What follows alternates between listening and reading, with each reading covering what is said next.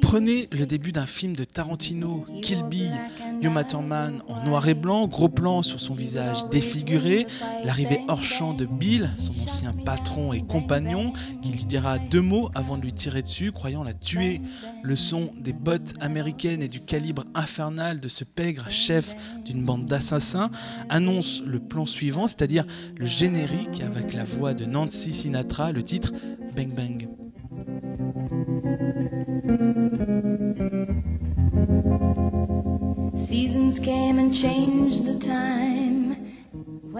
La chanson introduit au spectateur la forme esthétique du film, les coups violents mélangés à la féminité du Matterman, alias Béatrice Kido, ancienne tueuse à gages devenue encore plus dangereuse entre-temps puisqu'elle est la mère d'une très jeune fille et qu'elle voudra la récupérer, sorte de MacGuffin humain.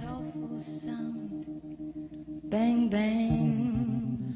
Le film est accompagné comme toujours chez Tarantino d'une bande son aussi travaillée que son scénario. Il permet aux personnages de gagner en ampleur, de rythmer les scènes de dialogue ou de ralentir les scènes d'action. Bref, mélange ingénieux du sale gosse cinéphile. Et c'est à travers la BO de ces films qu'on traverse des époques musicales et des genres complètement différents.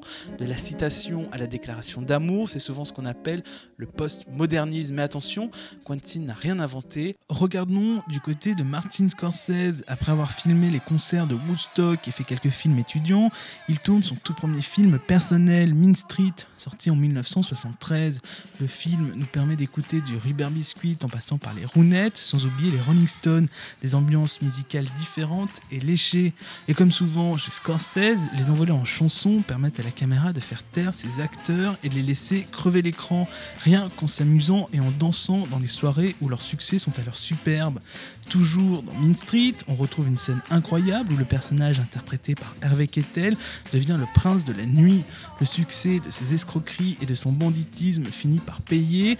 Le costard taille sur mesure, les filles autour du cou et le monde entier dans sa poche, le tout rythmé par The Miracle.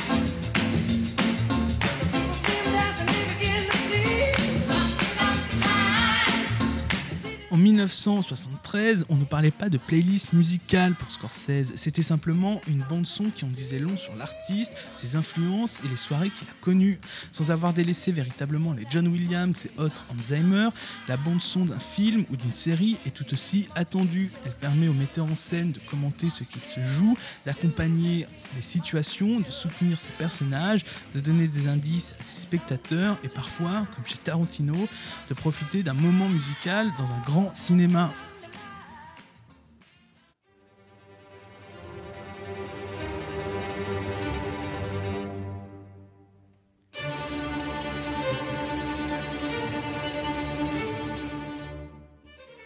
Celui qui mixe chansons grand public et titres plus underground, c'est Xavier Dolan, une playlist presque politique tant il assume sa sensibilité aux grands morceaux populaires.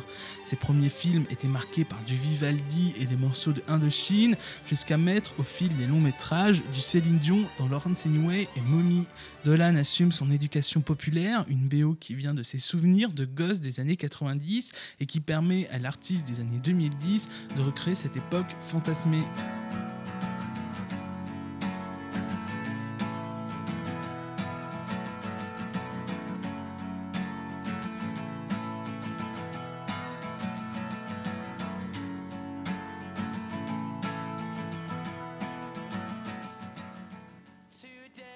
En 2014, Mommy de Xavier Dolan fait du titre Wonderwall d'Oasis une scène clé du film. Le bruit des pieds qui tapent la route pour donner de l'élan au skate du personnage, avec derrière lui deux femmes en vélo, sa mère et sa voisine. La poésie des images font vibrer l'écran, la route, l'horizon, un endroit où il fait bon de se projeter et d'y rouler en skate. Roi du monde, le jeune personnage à peine sorti d'un centre social est tellement fort qu'il écarte de ses deux mains le plan serré, format vidéo de smartphone, pour basculer l'objectif de la caméra en plan large, agissant directement sur la mise en scène, plus libre que les livres. Il ramène derrière lui la caméra, les deux femmes en vélo, les voitures sur la route et les spectateurs dans la salle. En somme, le monde entier le suit et la musique lui donne raison.